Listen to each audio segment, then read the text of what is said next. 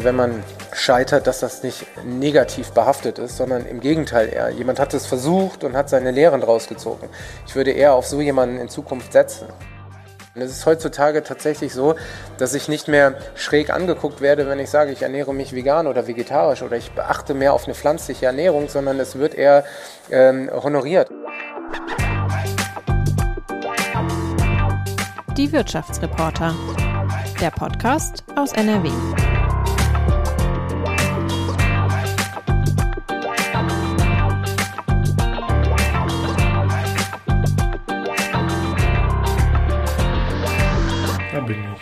Hallo, sehr gut. Ja, Stefan, du warst ja äh, gestern, also am Dienstag, wir, zeichnen, äh, wir, wir senden die Folge erst am Freitag, also am Dienstag warst du auf dem Ruhr-Summit in Bochum. Ähm, für die, die das vielleicht nicht kennen oder denen das gerade nichts sagt, äh, das ist ein Riesenevent, wo eben Startups, Gründerinnen, Gründer und Unternehmen aufeinandertreffen und sich connecten, ähm, Startups ihre Ideen pitchen und auch Investoren finden können. Und das hat äh, stattgefunden in der Jahrhunderthalle in Bochum und zwar als hybrides Event. Ähm, was heißt denn das und wie war denn da die Stimmung so? Ja, hybrides Event heißt, dass es äh, sowohl vor Ort stattgefunden hat, es durfte wieder stattfinden, aber nur mit äh, 250 Gästen. So viele waren nur zugelassen. Und damit man sich das vielleicht vorstellen kann, ähm, vor zwei Jahren, vor der Pandemie, ähm, haben dort mehrere tausend äh, Teilnehmer den Weg nach Bochum in die Jahrhunderthalle gefunden. Hm, also sehr voll, viel Gewusel, wurde ganz viel connected. Ähm, man trifft äh, Ansprechpartner, mögliche Geldgeber. Ähm, so, das war natürlich dann im vergangenen Jahr alles nicht möglich. Ähm, da war es eine rein digitale Veranstaltung. Hm. Corona-bedingt. Und in diesem Jahr ging es halt wieder mit einer kleinen Zahl von Besuchern. Es war eine sehr äh, lockere, gute Stimmung. Ähm, natürlich verlieren sich so 200 Leute in dieser Riesenhalle. Wer mal drin mhm. war, kann sich das vorstellen. Ähm, umso mehr waren aber eben auch digital dabei. Das heißt, dieses hybride Format sowohl vor Ort als auch äh, sehr viele Teilnehmer online ähm, hat nach dem, was wir bisher absehen können, sehr gut funktioniert. Okay. Das heißt, auch die, ähm, die Verbindung dann zwischen Startups und Investoren hat irgendwie funktioniert, obwohl teilweise die Leute dann eben doch nur digital teilnehmen konnten. Ja, das ist natürlich schwieriger. Mhm. Also selbstverständlich können die digital Kontakt aufnehmen, wenn sie was Spannendes sehen und das passiert auch. Ähm, aber naja, jeder, mit dem man spricht und auch Fabio Simpson, mit dem ich gesprochen habe, ähm, hat gesagt, natürlich ersetzt nichts äh, den persönlichen Kontakt, gerade beim Erstgespräch. Es ist schwieriger, aber ähm, es geht ja im Moment nicht anders mhm. und für die Bedingungen, die möglich waren, äh, ist das sehr gut gelaufen. Okay. Ja, sehr schön. Du hast ähm, gerade schon angesprochen, du hast mit Fabio Ziemsen gesprochen. Und zwar hast du auf der Corporate Stage einen äh, Live-Podcast äh, von Die Wirtschaftsreporter aufgenommen. Ähm, Fabio Ziemsen, der ist, äh, ja, wenn man so will, quasi Innovationsmanager für Startups, Food-Startups ähm, bei Metro. Kann man das so sagen? Richtig, ja. Das ist eine eigene Firma, die heißt NX Food, mhm. ist aber eine hundertprozentige Metro-Tochter. Das heißt, deren Aufgabe ist es, ähm, neue innovative Lebensmittel, äh, besondere Lebensmittel, gerade so im äh, Bereich Fleischersatz ist das gerade ein großes Thema, äh, vegane, vegetarische äh, neue Produkte zu finden äh, und dann auch zu fördern. Ähm, Metro ist ja der größte Großhändler in Deutschland. Ähm, da geht auch die Gastronomie einkaufen. Das heißt, es ist gerade auch ähm, für Herrn Siemens ein großes Thema, diese Produkte, die sich im Supermarkt, im Discount so langsam ja durchsetzen, äh, dann aber auch in die Restaurants, in die Gastronomie zu bringen. Hm. Okay. Und was waren so die, die drei wichtigsten Themen, über die ihr gesprochen habt? Naja, das wichtigste Thema aus meiner Sicht ähm, ist dieser Riesenboom und dieser Riesenschub, den äh, das Corona-Jahr den äh, vegan-vegetarischen Produkten verliehen hat. Da gibt es also irre Zuwachsraten, 60 Prozent mehr vegane Lebensmittel. Das hat natürlich auch die Metro mitbekommen und die fördert das auch. Ähm, ähm, zentrale Aussage von Fabio Ziemsen, also nie waren äh, die Bedingungen besser für Startups in diesem Bereich. Hm. Er sagt, es ist weltweit ein unglaubliches äh, Wagniskapital ähm, vorhanden, das in diese Bereiche bereit ist, Geld zu investieren. Also nie waren die Chancen besser, wenn man eine gute Idee hat. Ähm, und dann ist natürlich nur die Frage, macht man selbst oder ähm, kooperiert man mit großen Herstellern, also die großen Discounter fangen ja jetzt verstärkt mit Eigenmarken in diesen Bereichen auch an. Das mhm. war ganz spannend. Okay. Und wir haben auch darüber gesprochen, was nicht so gut funktioniert. Äh, vor ein paar Jahren waren Insekten das große Thema. also in Insektennudeln. Hast du es mal probiert? Ein, nein, ich habe es nicht probiert. Ich, nicht. Ähm, ich, weiß nur, dass es sich nicht durchgesetzt hat, ja. obwohl es eine sehr gute ähm, Proteinquelle ist. Mhm. Und äh, Herr Ziemsten hat es noch nicht ganz aufgegeben, sagt aber, die breite Masse wird dieses Thema nicht erreichen. Vielleicht kommt es ja in zehn Jahren irgendwann nochmal oder so. Mhm, genau. Okay, ja, dann würde ich sagen, ähm, reden wir nicht länger um den heißen, veganen, innovativen Foodbrei herum, sondern gehen direkt rein ins Gespräch und hören uns das mal an. Ja, hallo und willkommen äh, beim Watz Wirtschaftspodcast. Ähm, mein Name ist Stefan Schulte. Ich bin einer der drei Watz Wirtschaftsreporter. Und neben mir sitzt Fabio Ziemsen. Ähm, Fabio Ziemsen ist CEO von NX Food. Und NX Food ist eine hundertprozentige Tochter der Metro, was der größte Großhändler in Deutschland ist. Ähm, und sowas wie das Innovationslabor. Habe ich das richtig gesagt? Ja, das äh, haben Sie richtig gesagt. Also NX Food äh, steht für Next Generation Food und wir beschäftigen uns tagtäglich mit den Food-Innovationen, Food-Produkten, die im Grunde für uns und die Zukunft dieses Planeten, aber auch für, für ja, die, die Wirtschaft relevant sind. Und das ist die Aufgabe, der wir uns seit einigen Jahren widmen und ähm, genau dafür haben wir uns begeistert. Ja, vielen Dank, dass Sie hier sind. Das ist nun unser 17. Podcast. Ähm, aber doch eine doppelte Premiere. Zum einen sind wir zum ersten Mal hier, dürfen wir Gast beim Großsummit sein. Ähm, das macht große Freude. Und die zweite Premiere, naja, wir haben im November begonnen und bisher jede Folge wirklich nur am Bildschirm aufgezeichnet, sodass ich heute zum allerersten Mal meinen Gast hier leibhaftig neben mir habe und das ist wunderschön. Äh, nochmal vielen Dank und herzlich willkommen, ja, Fabio Ziemsten. Für die, die unser Podcast noch nicht kennen, und das dürften äh, nicht so viele sein, trotzdem sage ich es, äh, wir fangen immer an mit äh, wenigen persönlichen Fragen, um unseren Gast ein bisschen besser kennenzulernen. Ähm, und dann gibt es auch noch eine Frage unseres letzten Gastes, das war die Douglas-Chefin äh, Tina Müller. Ähm, und ich kann es schon mal verraten, das wird die persönlichste Frage, aber dazu später mehr. Ich wüsste erstmal gern, Fabio Simpson, wie alt sind Sie? Ich bin 35, 35, ja. Dann können Sie sich vielleicht noch daran erinnern, was Ihr Lieblingsessen war, als Sie ein zehnjähriger Junge waren.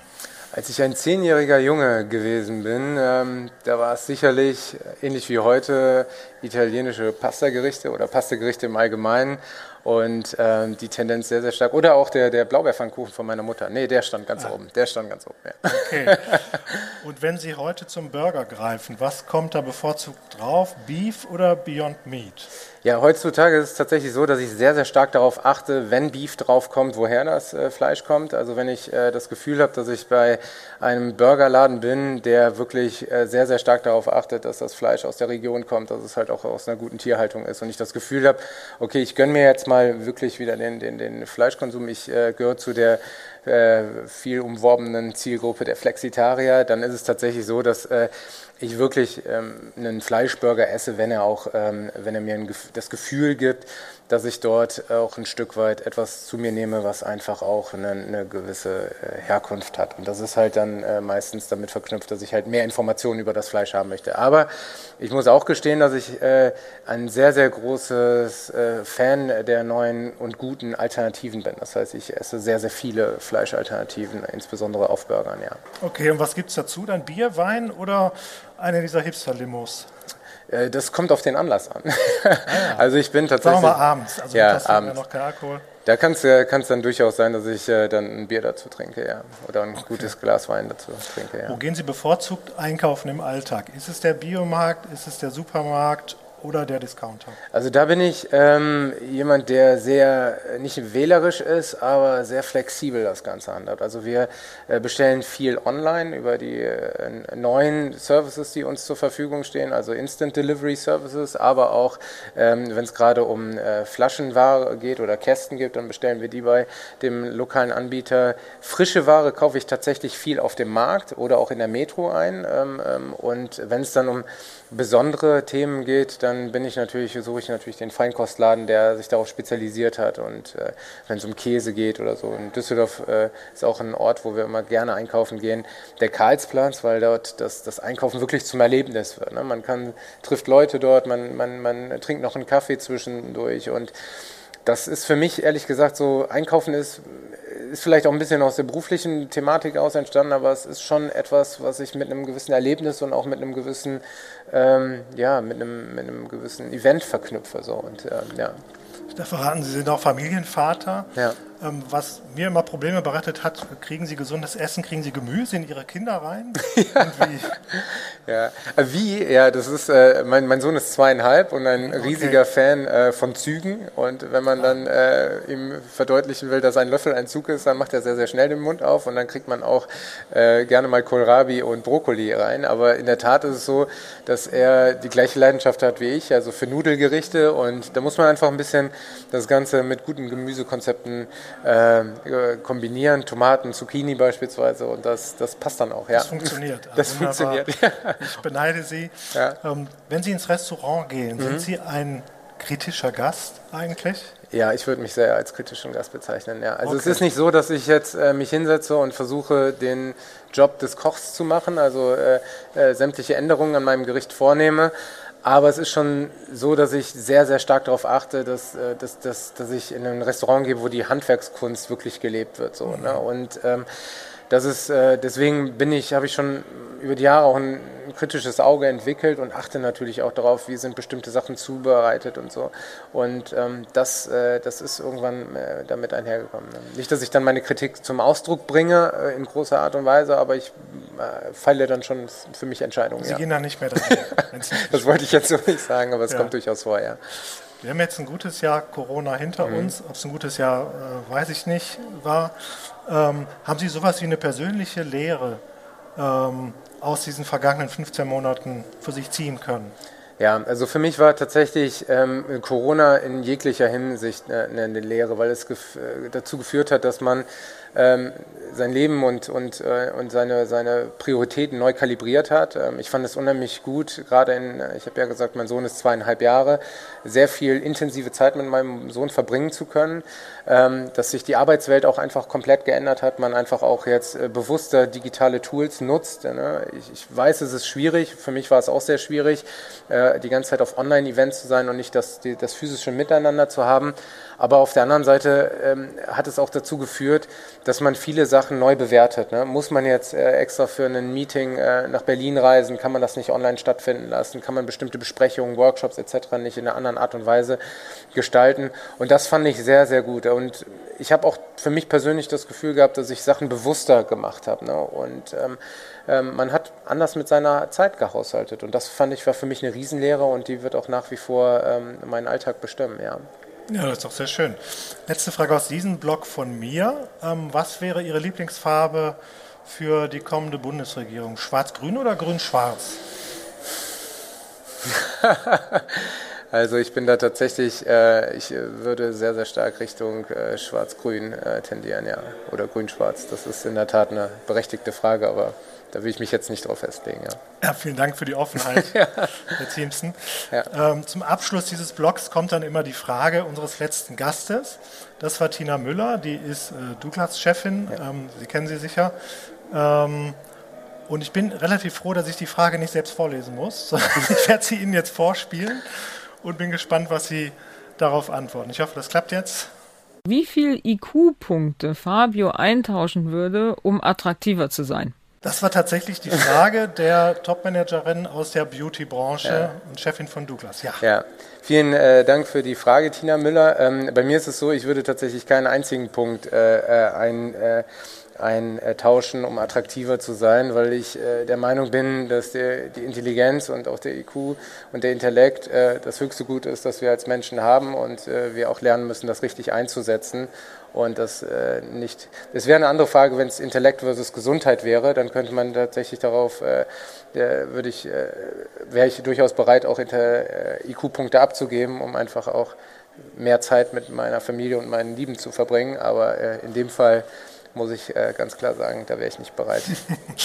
Vielen Dank. Vielleicht hat Tina Müller auch nicht gegoogelt, bevor sie Frage gestellt hat. Dankeschön. Ich finde durchaus auch Intelligenz attraktiv. Ja. Ähm, so, jetzt aber zur Sache. Jetzt reden wir über das Essen der Zukunft. Ich möchte trotzdem für unsere Hörer gleich zum Beginn mal so die, die Vorstellung äh, von einem äh, typischen äh, Karrieremanager zerstören von Ihnen, der da bei der Metro sitzt im Elfenbeinturm und wenn ein Startup kommt, Daumen hebt oder Daumen senkt. Denn Sie kommen im Grunde, wenn ich es jetzt nicht falsch sage, von unten. Sie haben selber ein Startup gegründet. Wenn ich das so sagen darf, Sie sind damit auch ordentlich auf die Nase gefallen. Ähm, was haben Sie versucht? und warum ist es gescheitert? Ja, es ist tatsächlich so, ich habe äh, eine klassische Ausbildung gemacht zum großen Außenhandelskaufmann und damals mich äh, mit dem Thema Digitalisierung sehr äh, stark beschäftigt, weil ich parallel Marketing Kommunikation studiert habe.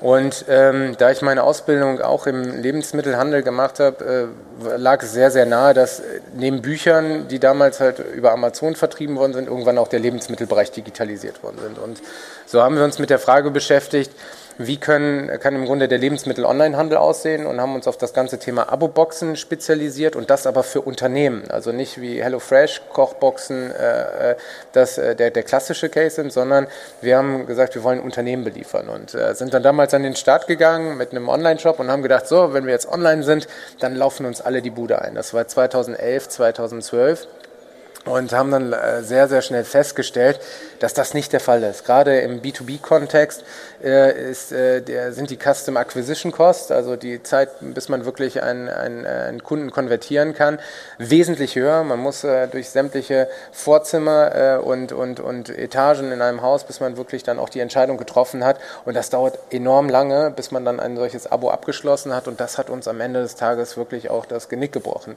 Natürlich haben wir am Anfang auch äh, ähm, sofort gedacht, so ja, jetzt, jetzt starten wir durch und alles ist, äh, wird seinen Weg nehmen. Also das waren so die, die, die Learnings. Darauf aufbauend habe ich dann den eFood-Blog aufgesetzt, der sich, äh, der erste deutschsprachige Blog, der sich halt mit dem ganzen Thema Lebensmittel-Online-Handel in der Intensität befasst hat und sämtliche Konferenzen im Kontext äh, verfasst, um halt auch diese Community derer, die in dem Bereich gründen, zusammenzubringen und auch für einen guten Informations- und Wissensaustausch zu sorgen, weil ich glaube, dass gerade das Thema Fehlerkultur in Deutschland äh, definitiv noch mehr gelebt werden muss und zum anderen äh, es auch nur gelebt werden kann, wenn auch der Austausch über die Learnings halt, also das, was man erlebt hat, gut erfolgt. Und das war damals auch dann das, was ich gemacht habe, ja.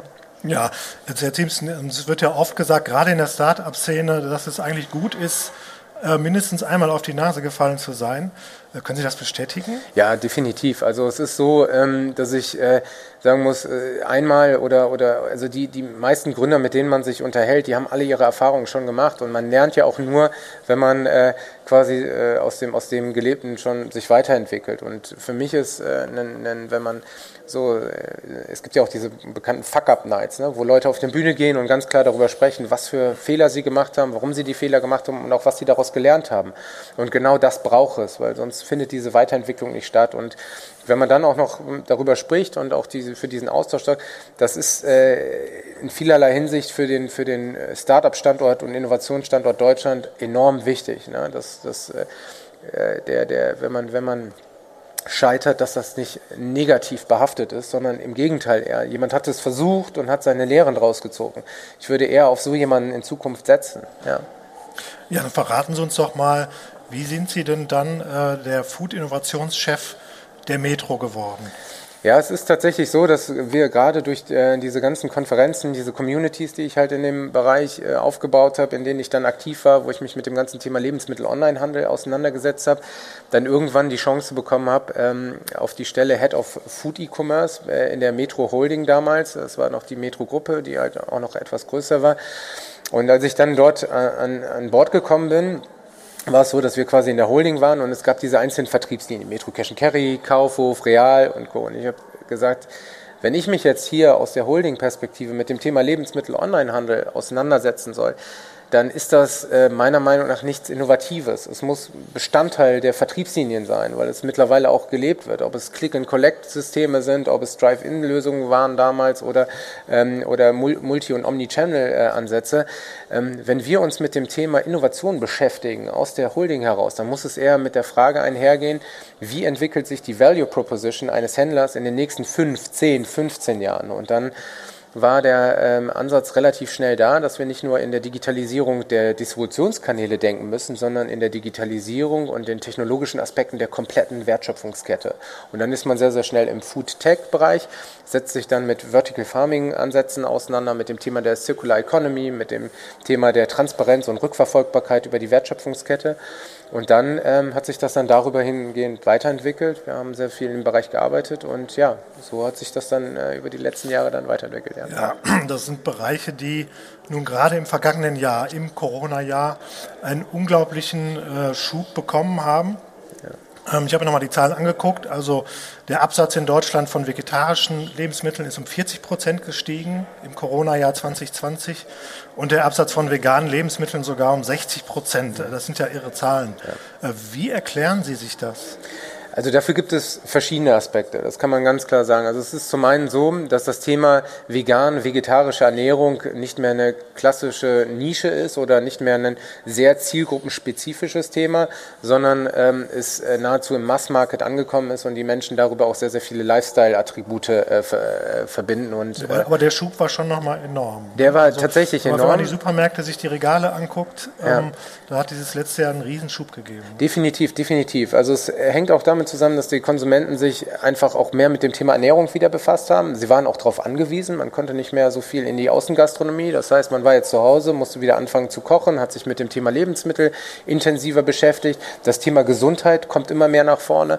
Und ähm, wie, wie ich gerade eben auch gesagt habe, die, diese Art der veganen, vegetarischen, flexitarischen äh, Ernährung hat jetzt auch mehr und mehr popkulturelle Elemente. Wir sehen, dass diese, diese, diese neue Bewegung mit einem ganz anderen Auftreten und mit einem ganz anderen Bewusstsein in den Markt kommen. Und es ist heutzutage tatsächlich so, dass ich nicht mehr schräg angeguckt werde, wenn ich sage, ich ernähre mich vegan oder vegetarisch oder ich beachte mehr auf eine pflanzliche Ernährung, sondern es wird eher ähm, honoriert, auch von meinen, von meinen Men Mitmenschen. Und äh, man kann es über die sportlichen Aktivitäten verargumentieren, man kann es darüber verargumentieren, dass man mehr Vielfalt in seinen Ernährungsplan bringen möchte, dass man auch mal ein bisschen mehr experimentieren möchte wieder. Und das sind alles Aspekte, Aspekte, die dafür gesorgt haben, dass wir halt eine, eine, brutale Zunahme haben. Und das führt natürlich auch dazu, dass wir wieder mehr Vielfalt in den Supermärkten haben. Wenn man sich heutzutage die Milchalternativen anguckt, dann haben wir Mandel, dann haben wir Soja, dann haben wir Cashew, dann haben wir hanfbasierte Alternativen, dann haben wir äh, äh, hier äh, erbsenbasierte Alternativen. Also eine ganz andere äh, ähm, Breite von Produkten. Und das ermöglicht mir natürlich auch ein bisschen, äh, mich anders zu ernähren, ja. Ja, bisschen schief angeguckt wird man in manchem Restaurant, wenn man dann ins Falsche geht, glaube ich. Ja. Deswegen wäre die nächste Frage, ähm, wird sich dieser Trend äh, denn auch genauso in der Gastronomie, die ja jetzt gerade erst wieder öffnen darf, ja. äh, sich durchsetzen? Ja, also das, äh, das ist, ja, ist ja sozusagen also mit ihr größter Kunde oder der mhm. größte Kunde der Metro als ja, Großhändler. Davon gehe ich sehr, sehr stark aus, ähm, weil die, A, der Konsument natürlich dadurch, dass er sich jetzt mehr mit dem Thema Ernährung auseinandergesetzt hat und auch wieder angefangen hat zu kochen etc., andere Anforderungen an die Produkte hat und B, ich als klassisches Grillhaus äh, nicht mehr ähm, aus oder nicht mehr so gut aufgestellt ist, wenn ich nur einen Salat als einzige vegetarische oder vegane Alternative habe, weil die Zielgruppe einfach größer wird. Jetzt kann man sagen, okay, die Vegetarier und Veganer gehen ohnehin, machen einen Riesenbogen darum herum, aber gerade diese neue Welle auch an Gastronomieeröffnung wird diesen Schwung noch mit äh, nach vorne bringen. Und es gibt ja mehr und mehr Restaurants, die sagen, wir bieten halt auch eine vegetarische oder eine vegane Karte an. Und das ist etwas, was wir durchaus sehen und auch was, was in Zukunft eher zunehmen wird. Ja. Also die Frage des Kellners, wenn man nach Vegetarischem fragt, weil man es vermisst auf der Karte, ob Fisch auch okay wäre, die, die habe ich mehr als einmal gehört, ja. tatsächlich. Deswegen, also für mich ist das schon noch eine große Diskrepanz. Sie sagen, ja. es machen neue Restaurants auf, ist nicht leicht im Moment. Mhm. Ähm, es gibt die Riesenentwicklung im Handel, im Supermarkt, ja, im ja. Discounter. Die bauen ein neues Regal nach dem anderen auf. Die Vielfalt ist deutlich größer geworden. Ähm, vor allem sind die Lebensmittel im Discount angekommen. Ja. Ne? Also es ist ja kein Zufall, dass auch so, so Preise für die besten veganen hm. äh, Grillartikel plötzlich Discount-Marken gewinnen. Ich nenne jetzt den Namen nicht.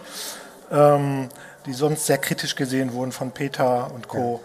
Ähm, in den Restaurants ist da, glaube ich, schon noch viel nachzuholen? Glauben Sie, dieser Zeitverzug kommt durch diese Schließung während der Pandemie? Also es ist so, Restaurants kann man auch nicht so über einen Kamm scheren. Es gibt die und die. Und äh, wenn wir jetzt sehen, dass äh, Burger King in Köln das erste vegetarische Burger King aufgesetzt hat, dann sehen wir natürlich auch, dass die großen Ketten diesen neuen Trend nicht nur verstanden haben, sondern auch nutzen, um ihr Image auch ein Stück weit aufzuwerten und auch neue Zielgruppen wieder zugänglich zu machen. Ne? Die gesunden Alternativen, die pflanzenbasierten Alternativen auch als äh, Tool nutzen, um wieder neue Potenziale schöpfen zu können. Das ist das eine Thema. Das andere Thema ist das, dass wir jetzt natürlich durch diese neuen Produkte, die ähm, dort sind, sei es jetzt die Beyond Meat Burger, sei es jetzt die Planted Burger und was wir dort alles haben, dass wir dort natürlich auch Möglichkeiten haben, den klassischen Burgerladen ähm, Alternativen an die Hand zu geben, dass er sich jetzt auch auf eine pflanzenbasierte Ernährung umstellen kann. Und je mehr Alternativen wir haben, desto einfacher wird das. So, das ist der zweite Aspekt. Und der dritte Aspekt ist, dass wenn wir in der gehobenen Gastronomie sind, natürlich auch die Köche den Anspruch haben, sich und ihr Handwerk weiterzuentwickeln. Das heißt, dass sie auch anfangen, selber Gerichte zu entwickeln und sagen, hey, ich nehme, ich, ich habe im Grunde jetzt den Anspruch, meinen Kunden und meiner, meinen, meinen, meinen, äh, meinen äh, Gästen eine kulinarische Vielfalt zu bieten, die natürlich durch moderne und, und, und, und zeitgenössische Einflüsse geprägt ist. Und das sind dann natürlich pflanzenbasierte oder auch fermentierte Lösungen, die dann auf den Tisch kommen.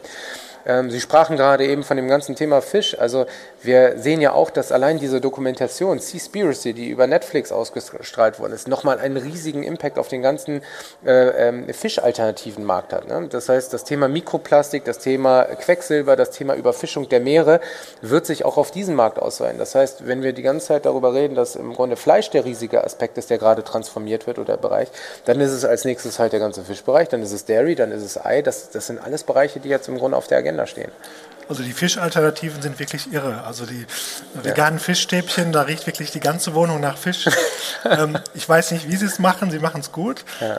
Ähm, auch hier nenne ich keine Hersteller. Aber können Sie als Großhändler, wo ja nun die Gastronomen, die Köche ähm, einkaufen gehen, können Sie diesen Trend, können Sie Einfluss darauf nehmen und wollen Sie das überhaupt? Ist ja. das Ihre Aufgabe? Also es ist unsere Aufgabe. Ich, ich habe damals immer gesagt, äh, eines der großen Themen, äh, die für, für, für uns immer auf der Agenda stand, war das Thema Kundenorientierung, dass wir uns nach den Bedürfnissen der Kunden orientieren.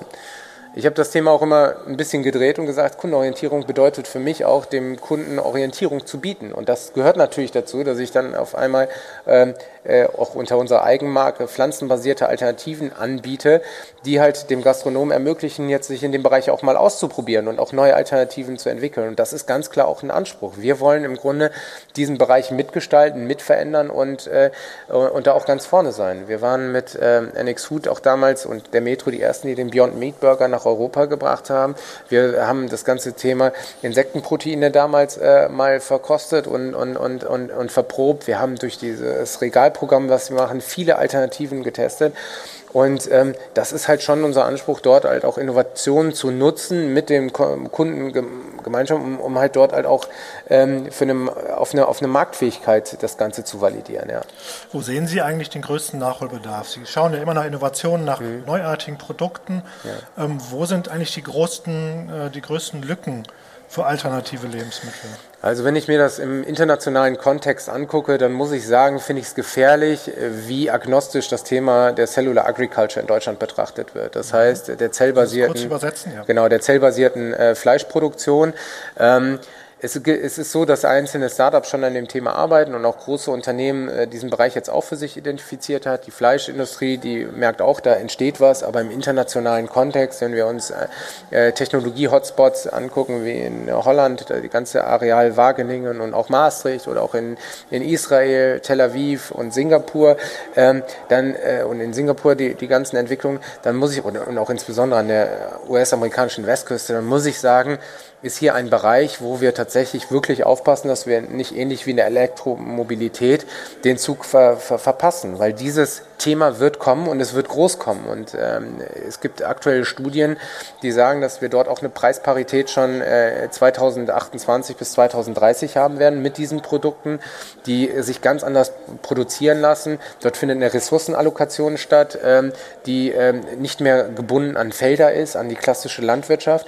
Und unsere Mission und auch meine Mission in einer anderen Funktion ist es, dafür zu sorgen, dass wir die klassische Wertschöpfungskette mit diesen Entwicklungen in Einklang bringen können, dass wir den, äh, den Akteuren aufzeigen, welche Potenziale dort gibt und dass man gemeinsam im Grunde daran arbeitet, zu gucken, wie können wir diesen, dieses äh, Thema für uns nutzen. Ja. Das ist eines der Bereiche, wo ich sagen muss, wacht auf, dort findet eine Entwicklung statt und es ist gefährlich, wenn wir diese verschlafen. Mhm.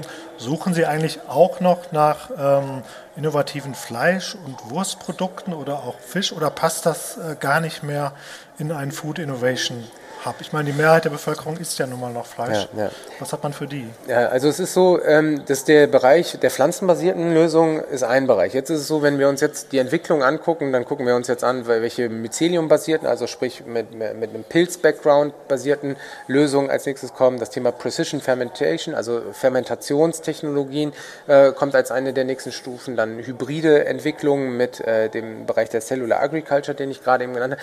Das sind Bereiche, die wir uns äh, natürlich angucken, weil wir auch sehen müssen, wo gehen die Entwicklungen hin, wie, ähm, wer, wer werden dort die ersten Akteure sein, die an den Markt gehen, wo können wir im Grunde die richtigen Player identifizieren, um denen zu verhelfen, in den Markt reinzukommen und auch als Händler davon zu profitieren. Das sind natürlich Bereiche. Und auch wenn, sage ich mal, schon einige gute Alternativen auf pflanzenbasierter Basis im Fleischsegment gibt, ist es natürlich so, dass wenn ich eine 1 zu 1 Kopie habe auf, auf, einer, auf, einem, auf einer zellbasierten Ebene, dass ich diese Fleischapplikation natürlich in allen Formen verwenden kann, wie ich es auch mit klassischem Fleisch kann.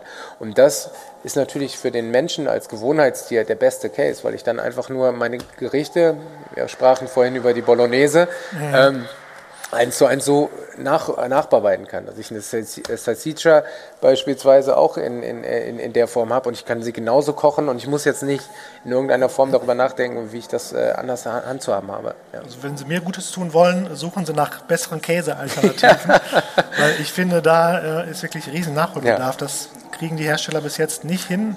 Äh, dass es wirklich so schmeckt wie ein Schimmelkäse oder wie ein alter Käse. Ja, ja. Aber da ist natürlich auch genau diese die Technologie im Grunde der Enabler oder auch das, der, der, der Unterstützer, dass wir es irgendwann hinbekommen, das gleiche kulinarische Profil zu, zu, hin, zu, äh, zu, zu, zu ermöglichen. Ne? Dass ich halt als, als äh, Konsument, wenn ich diese Produkte esse, dann auch das gleiche Feeling. Und das Milchprotein ist eines der schwierigsten Proteine überhaupt. Und da ist natürlich das Thema Fermentation eines der wichtigen Entwicklungstreiber, ja. Mhm. Macht eigentlich der Boom äh, dieser veganen und vegetarischen Lebensmittel es für neue junge Startups leichter, sich durchzusetzen? Oder ist es in Teilen auch schwerer, weil in diese, in diese Nachfrage, in diese Angebotslücke sind natürlich die Großen mit ihren großen Produktionsstätten ja. sehr schnell gesprungen. Also Rügenwalder und Co. Äh, haben natürlich jetzt ihre Absätze deutlich erhöht. Wie ist das? Ist es leichter für mich als Startup im Food-Bereich? Oder ist die Konkurrenz äh, schon so gesettelt, dass es da schwierig wird? Also als Startup ist es grundsätzlich nie leicht so. Ne? Aber es ist, das ist, das ist, äh, ich sag mal so, wenn man ein Startup gründet und sofort äh, öffnen sich alle Türen, das ist eine, eine Utopie. Nichtsdestotrotz ist es so, dass die Gegebenheiten, die Marktgegebenheiten gerade für junge Unternehmen optimal gerade sind. Wir haben sehr, sehr viel Venture Capital, ähm, also Risikokapital, was äh, in, den, in den Markt reinfließt, um dieses neue, ähm, diese, diese neue Branche mitzuentwickeln. Wenn wir uns allein die Zahlen angucken, dann haben wir eine Versechsfachung von 2019 auf 2020 im Bereich der Cellular Agriculture Investments, eine Verdreifachung ähm, im, im, im pflanzenbasierten Bereich. Das heißt, dort findet ein exponentielles Wachstum statt, was die ähm, äh, Bereitstellung von Risikokapital angeht. Das heißt, das sind schon schon mal gute Voraussetzungen. Das zweite Thema ist, dass natürlich die großen Player an der einen oder anderen Stelle, ich will das nicht verallgemeinern, aber auch Glaubwürdigkeitsprobleme haben. Das heißt, die jungen Zielgruppen, die Generation Z und Co., ähm, Fridays for Future Bewegung beispielsweise, diese Konsumenten, die suchen natürlich nach Produkten, die ein ganz anderes Mission Statement haben und auch in einer ganz anderen Art und Weise kommunizieren. Und das ist natürlich für viele junge Unternehmen ähm, der, der, der, der, der Rückhalt, den sie auch brauchen, um ähm, sofort eine gewisse, ähm, sage ich mal, Nachfrage zu kreieren und dann auch zu den Händlern zu gehen und sagen, hier, ich habe jetzt beispielsweise ähm, einen Instagram-Account, auf dem 50.000 äh, Follower drauf sind. Wenn ich bei dir jetzt reinkomme, dann wissen meine 50.000 Follower, dass ich äh, quasi jetzt bei euch gelistet bin. So, das ist der zweite Aspekt. Der dritte Aspekt ist, dass die jungen Startups, die mit einer wirklich guten IP, also mit einem wirklich guten technologischen Produkt äh, an den Start gehen, natürlich auch nochmal ähm, eine ganz andere, einen, einen ganz anderen Vorteil haben, weil es findet gerade auf der einen Seite findet eine Eigenmarkenentwicklung statt bei den großen Händlern. Sie haben davon gesprochen, dass die großen Player jetzt auch in die einzelnen Bereiche gehen. Da muss ich als Startup mir darüber bewusst sein, dass jetzt im Grunde das, das, das, das Brand-Game, sage ich mal, das Schwierigste ist, weil dafür brauche ich sehr, sehr viel Geld, um eine Marke aufzubauen. Das heißt, ich kann es nur über einen guten technologischen Fortschritt machen. Und die Unternehmen, die diesen für sich identifiziert haben oder auch einen guten haben, denen äh, kann ich, da kann ich mir sehr gut vorstellen, dass das gut funktionieren kann. Ja. Was ist denn für ein Startup im Food-Bereich so die größte Hürde? Sie haben jetzt schon gesagt, wir haben im Moment sehr viel Wagniskapital ähm, auf dem Markt, also die mhm. Geldgeber sind bereit zu investieren in die Entwicklung. Äh, was, was mache ich aber als Startup, wenn ich noch keinen an der Hand habe und ich habe ein Produkt, von dem ich überzeugt bin?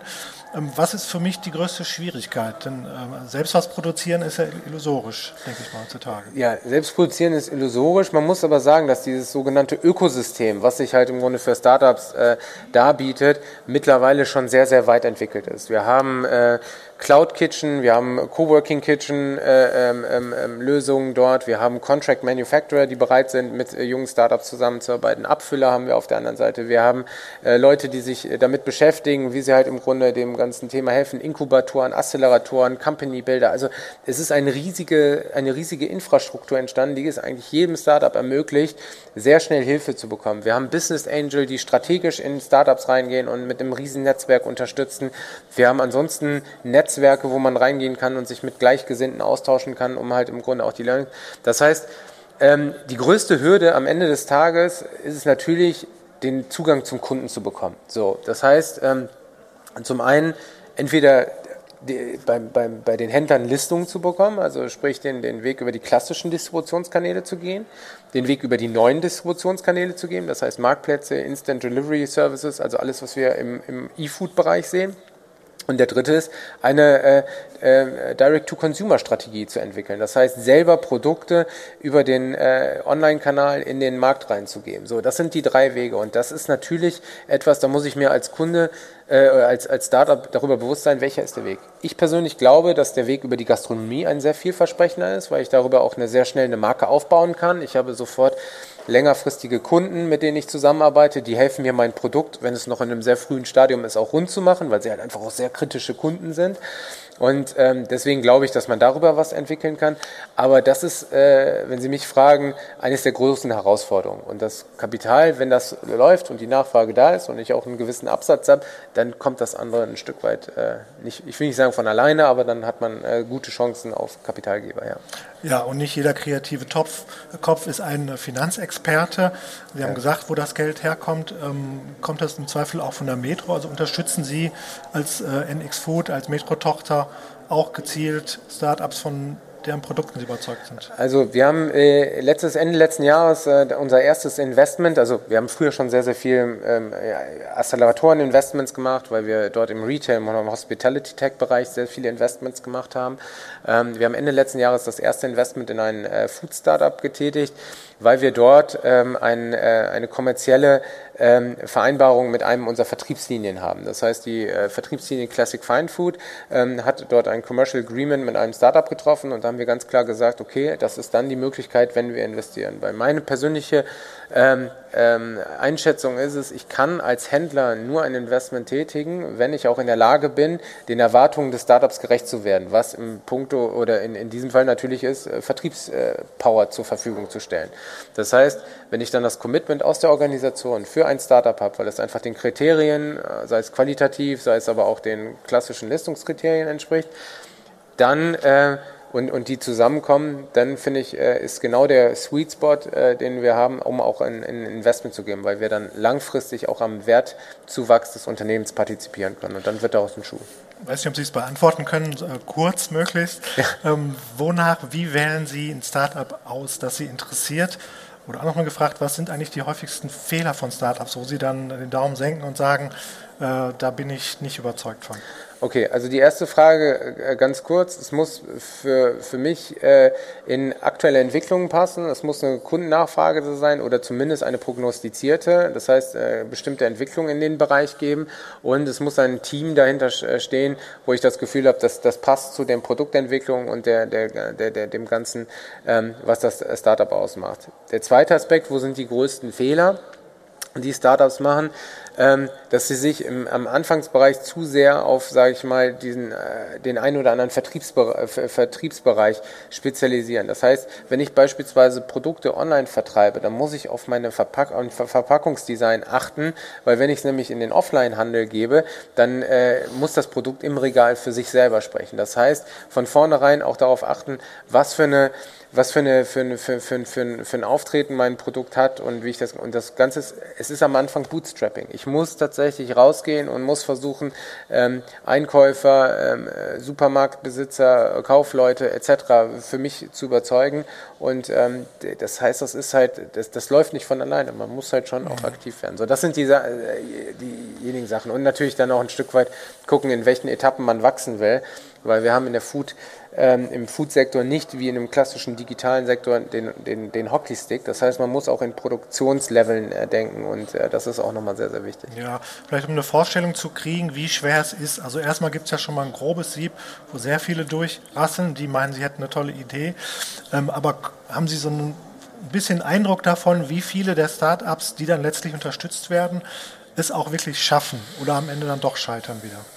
Ja, das, also wenn wir das jetzt rein auf den Produktbereich beziehen, ist natürlich auch die Frage, okay, ähm, was heißt es schaffen ähm, am Ende des Tages? Also ob die Produkte dann äh, von, einem, von einem Großen übernommen werden, ob sie langfristig am Markt bestehen oder ob sie dann irgendwann wieder so aussehen. Und da ähm, würde ich sagen, dass wir dort tatsächlich eine Tendenz von 1 zu 10 haben. Ne? Also die, die mhm. wirklich sich äh, etablieren am Markt. Aber dadurch, dass wir gerade eine massive Zunahme an, an, an Lösungen äh, haben, die sich äh, am Markt bewähren möchten, sind das dann am Ende des Tages natürlich viele, die dort rauskommen. Und die Frage ist auch, wann ist ein Startup ein Startup? Ne? Wenn man an einem, an einem Startup Weekend teilnimmt und jemand krickelt einen, einen MVP auf so ein Business Model Canvas ne, und sagt, hey, ich habe jetzt hier ein Startup, weil ich meinen ersten weil Dings habe, das ist es dann halt auch nicht. Ne? Also deswegen, das ist natürlich auch nochmal so eine Frage. Ja, klar. Ja. Sie haben ja schon sehr viel ausprobiert. Sie haben es kurz angerissen, ganz am Anfang. Sie haben äh, auch mit in Insekten experimentiert und äh, auch mal entschieden, auf Insektennudeln waren es, glaube ich, ja. äh, gesetzt, glaube ich, zwei Jahre her. Ähm, aber das hat sich nicht so durchgesetzt, oder? Nee, es ist äh, tatsächlich so, dass ähm, das Thema Insektenproteine in Deutschland etwas ist, was am Anfang ähm, sehr stark gehypt worden ist, bevor sie halt in den Markt gekommen sind und es dann eine Ausdifferenzierung der Use Cases äh, erfolgt ist. Das heißt, der klassische Konsument ähm, hat das Produkt nicht so übernommen, äh, dass er es in seinen, in seinen, in seinen, in seinen Ernährungsalltag, sage ich mal, integriert hat. Wo wir aber an der einen oder anderen Stelle, sage ich mal, Heavy-User im Sportbereich haben, die, die darauf schwören, auf diese Produkte. Das heißt, diese Ausdifferenzierung. Ich glaube nicht, dass das Thema komplett verschwinden wird, ähm, äh, wenn, wenn ich äh, in den Mass-Market gucke. Ähm, ich glaube nur einfach, dass wir gerade eine, eine Bereinigung des Marktes haben und das Thema nochmal äh, kommen wird, aber dann auch mit einem ganz anderen Selbstbewusstsein, weil die Produkte nochmal anders äh, äh, gestaltet werden. Es waren halt viele MeToo-Produkte, die ganzen Riegel, die wir gesehen haben. Äh, Sie sprachen gerade von Nudelprodukten ähm, und äh, jetzt wird es im Grunde dieses Aussieben geben und diejenigen, die jetzt gerade am Markt noch bestehen, stehen, die werden sich dann auch halten und werden sich auch äh, da positiv weiterentwickeln. Also langfristig glaube ich schon noch, dass das Thema uns nicht verlassen wird, komplett. Okay, aber bei mir ist es nie angekommen, weil es ist nie im Supermarkt angekommen, ja. sozusagen. Also Sie glauben, es gibt einen Markt, aber es wird keinen kein Massenmarkt dafür ja, also, geben, obwohl es natürlich eine sehr gute auch günstig herzustellende Proteinquelle ist. Absolut, absolut. Und deswegen, es wird irgendwann auch die notwendig sein, dass wir in, in, in Ausdifferenzierungsszenarien im Proteinbereich äh, denken. Und da ist das einfach eine Alternative, die wir dann haben und eine absolut notwendige Alternative. Ich will nicht sagen, dass es den Massenmarkt nicht, nicht schlagen wird. Ich glaube nur, dass es in den, äh, in den nächsten ein, zwei, drei, vier, fünf Jahren nicht der Fall sein wird. Aber langfristig, glaube ich, müssen wir genau in solchen Produktalternativen denken, weil wir sonst auch Schwierigkeiten haben, das Thema Welternährung und äh, die, die, steigende Bevölkerungszahl in Einklang zu bringen. Ja. Sie sind das äh, Innovation Hub äh, der Metro. Ähm, das klingt riesig. Sie haben aber ein relativ kleines Team, ja. glaube ich. Deswegen auch, weil wir gerade über die Insekten gesprochen haben, was vielleicht nicht so geklappt hat. Wie viele Fehler, wie viele Fehlinvestments darf man sich eigentlich so als Metro-Food-Tochter erlauben, bevor die große Mutter kommt und sagt, so, jetzt müsst ihr aber mal in eine andere Richtung gehen langsam? Ja, es ist, äh, es ist ja so, dass, äh, wie gesagt, im Investmentbereich wir bislang sehr selektiv waren ähm, ähm, bis Ende des Jahres und ähm, der ähm, wir uns halt schon auch sehr, sehr stark an den Bedürfnissen unserer äh, Kernorganisation äh, richten. So. Wir haben jetzt in der Vergangenheit an einigen guten, erfolgreichen Cases gearbeitet. Der bekannteste ist sicherlich der Infarm-Case, den wir mit einer Metro-Tochter gemacht haben, wo wir das erste Vertical Farming-Konzept entwickelt haben, was überhaupt in einem Supermarkt stattgefunden hat. Und diese Erfolgscases geben uns dann auch einen entsprechenden Spielraum, auch in die eine oder andere Richtung mal nachzudenken. So, das heißt, wir denken nicht in Investment, sondern wir in, in, in Case Studies, wenn man so will, also wo wir uns halt wirklich Sachen angucken. Und mein Sprech ist immer, ähm, wir haben das Innovationslab nicht in Berlin und befinden uns in irgendeiner avantgardistischen Food-Tech-Bubble, sondern wir sind in Düsseldorf und glauben halt einfach, dass wir durch die Nähe zur Kernorganisation, aber, aber dem, sage ich mal, dem sehr externen Sichtweise auf die Dinge Sachen bewegen können. Und das wird auch äh, honoriert von unseren von unseren äh, Shareholder, wenn man so will, dass wir halt auch so eine gewisse Bodenhaftung haben, wissen, wie die Prozesse funktionieren, aber gleichzeitig uns dann auch erlauben können, mit diesen ganzen neuen Trendthemen um die Ecke zu kommen, weil wir immer wissen, versteht das oder immer darauf Wert legen, dass das auch im Markt angenommen wird, akzeptiert wird und auch die Leute das nachvollziehen können. Und so war es halt damals auch in diesem Vertical Farming Case. Mhm. Ja. Herr Simpson, äh, wir haben jetzt über viele neue Essensbereiche gesprochen. Ähm, Sie verbinden das ja bei NX Food ähm, sagen wir, mit sehr großen Zielen. Die klingen nicht wirklich bescheiden. Also Sie wollen das Essen der Zukunft finden, ja. mitentwickeln im Zweifel für eine bessere Welt. Ja. So ist Ihre Aussage. Mhm. Warum so dicke? Ja, weil es einfach äh, darunter nicht passen würde, sage ich, sag ich ganz äh, offen und ehrlich. Ähm, wir müssen äh, in neuen Foodlösungen, in neuen Foodprodukten denken. Wir haben äh, sehr, sehr viel, äh, äh, sehr große Herausforderungen. Ich meine, der Klimawandel, ich habe gerade eben vom Bevölkerungswachstum gesprochen, ich habe davon gesprochen, dass das Lebensmittelsystem als solches ultra ineffizient ist. Das heißt, wir müssen darüber nachdenken, wie wir äh, Seitenströme verwenden können, wie wir auch das Thema Lebensmittelverschwendung und äh, reduzieren können. Das heißt, das sind alles Themen, die wir auf der, auf der Agenda haben müssen. Und deswegen muss es unser Anspruch sein, genau danach Ausschau zu halten. Mhm. Dazu gehört natürlich für mich ein sehr wichtiges Thema beim Thema Nachhaltigkeit sind Verpackungen. Es, geht ja nicht nur darum, weniger Fleisch zu produzieren, CO2 zu sparen. Ähm, auch im Bio-Supermarkt ähm, finde ich alle Produkte, die gerade so auch bei Fleischersatz äh, angesiedelt sind, in Plastik verpackt. Mhm. Also offensichtlich gibt es da noch einen riesen Zwiespalt oder einen riesen Konflikt zwischen Hygiene äh, und eben diesen neuen Produkten. Ja. Ähm, Unterstützen Sie auch in diese Richtung Startups, neue also das ist, zu entwickeln? Das ist etwas, was wir definitiv auf dem Schirm haben und wo wir uns auch verschiedene Lösungen angeguckt haben. Ähm, es ist natürlich so, wenn man sich das Thema Plastik anguckt, muss man in Wertschöpfungsketten davor greifen. Und ähm, deswegen ist es so, dass wenn wir jetzt auch mittlerweile mit externen Kunden zusammenarbeiten, also als NX Food haben wir äh, auch die Ausrichtung, dass wir nicht nur für die Metro arbeiten, sondern auch für externe Kunden beratend zur Verfügung stehen, ähm, dass wir dort halt auch Unternehmen darin beraten und auch mit denen in Gesprächen gehen. Und das, das Thema Plastikmüll und, und äh, neue Verpackungen, das lässt sich nicht mit dem Thema der alternativen Lebensmittel auseinanderklamüsern. Es ist einfach so, dass da auch ein gewisser Anspruch ist und deswegen, ja, ist auf jeden Fall auf unserem, in unserem, auf unserem Radar. Okay, ja. ich sage dann schon mal herzlichen Dank, Fabio Ziemsen. Meine letzte Frage an mhm. Sie ist die nach Ihrer Frage für unseren nächsten Podcast-Gast. Ja. Und das wird sein Burkhard Drescher. Er war Oberbürgermeister in Oberhausen, Ähm, und er ist nun äh, Chef der Innovation City Bottrop, die gerade Bilanz gezogen hat und es tatsächlich geschafft hat, binnen zehn Jahren ihren CO2-Ausstoß äh, mehr als zu halbieren. Ähm, was möchten Sie von Herrn Drescher gerne wissen? Ja, erstmal äh, Gratulation, Herr Drescher, für diesen Erfolg, äh, insbesondere nach dem Steinkohleausstieg 2018. Meine Frage wäre, wie lässt sich das Thema Ruhrpott-Kulinarik, die sehr fleischlastig ist, mit dem Thema einer positiven Klimabilanz vereinbaren? Ob das Thema Ernährung auch auf der Agenda der nächsten Jahre steht, um die positive Bilanz am Leben zu halten? Okay, dann sage ich nochmal ganz herzlichen Dank. Wir nehmen die Frage äh, sehr gerne mit, werden die dann an Herrn Drescher stellen und hoffen, dass Sie äh, dann zuhören, was er darauf antwortet. Ähm, Fabio Ziemsen, ich bedanke mich. Die Zeit ging sehr, sehr schnell rum. Ähm, vielen Dank. Ja, ich bedanke mich ebenfalls. Herzlichen Dank. Stefan, guckst du zufällig manchmal äh, die Sendung Höhle der Löwen? Sehr manchmal. sehr manchmal. Okay.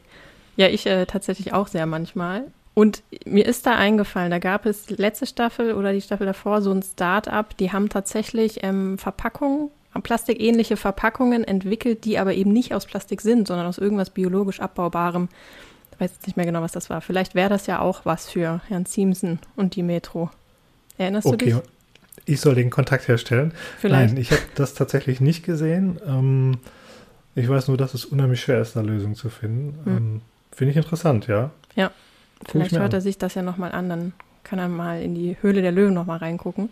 Ähm, genau, aber was ich auch wahnsinnig spannend fand, war ähm, eben diese Tatsache, dass ähm, immer mehr Leute jetzt in Pandemiezeiten auf vegetarische und vegane Produkte umgestiegen sind. Und ähm, da fiel mir ein, bist du nicht auch Vegetarier? Nein, bin ich nicht. Nein, ich dachte. ich äh, esse sehr selten Fleisch, ja. äh, aber ich esse es noch, sagen wir mal so, mein Konsum hat sich sehr verändert in den vergangenen Jahren. Ja. Und man weiß ja, dass äh, sozusagen, wenn Fleischesser ihren Konsum halbieren würden, viel, viel mehr gewonnen wäre, als wenn man noch ein paar Prozente mehr äh, Vegetarier oder Veganer bekommen würden. Mhm. Insofern ist das auch ein Beitrag. Aber war bei dir jetzt nicht irgendwie pandemiebedingt, sondern vorher schon eine Nein. bewusste Entscheidung? Ich habe das gar nicht verstanden, ehrlich gesagt. Also ich hm. dachte, wenn man zu Hause eingesperrt ist, stopft man so viel Müll wie möglich in sich rein, um den Frust zu bewältigen. Ja. Ähm, aber die Menschen waren offensichtlich doch vernünftiger. Hm.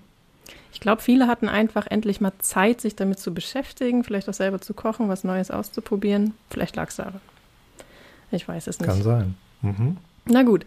In äh, zwei Wochen, am 16. Juli, haben wir ein ganz anderes Thema. Und äh, zwar geht es da ums Wohnen im Ruhrgebiet und äh, um nachhaltiges Quartiersmanagement. Und ähm, damit tatsächlich auch um die Stadt Bottrop als Innovation City. Ähm, ich habe noch mal reingeguckt in die Abschlussveranstaltung von der Innovation City. Die war jetzt im Juni.